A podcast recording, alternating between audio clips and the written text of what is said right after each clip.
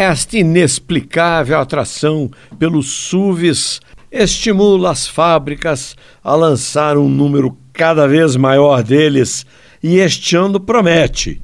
Se você acha o Honda HRV pequeno e o CRV grande, a marca japonesa está lançando uma versão intermediária, o ZRV. Mas se a sua preferência é por um SUV de sete lugares, tudo indica que a Citroën, que acabou de apresentar o seu C3 Hatch, vai lançar o C3 Aircross SUV para sete pessoas.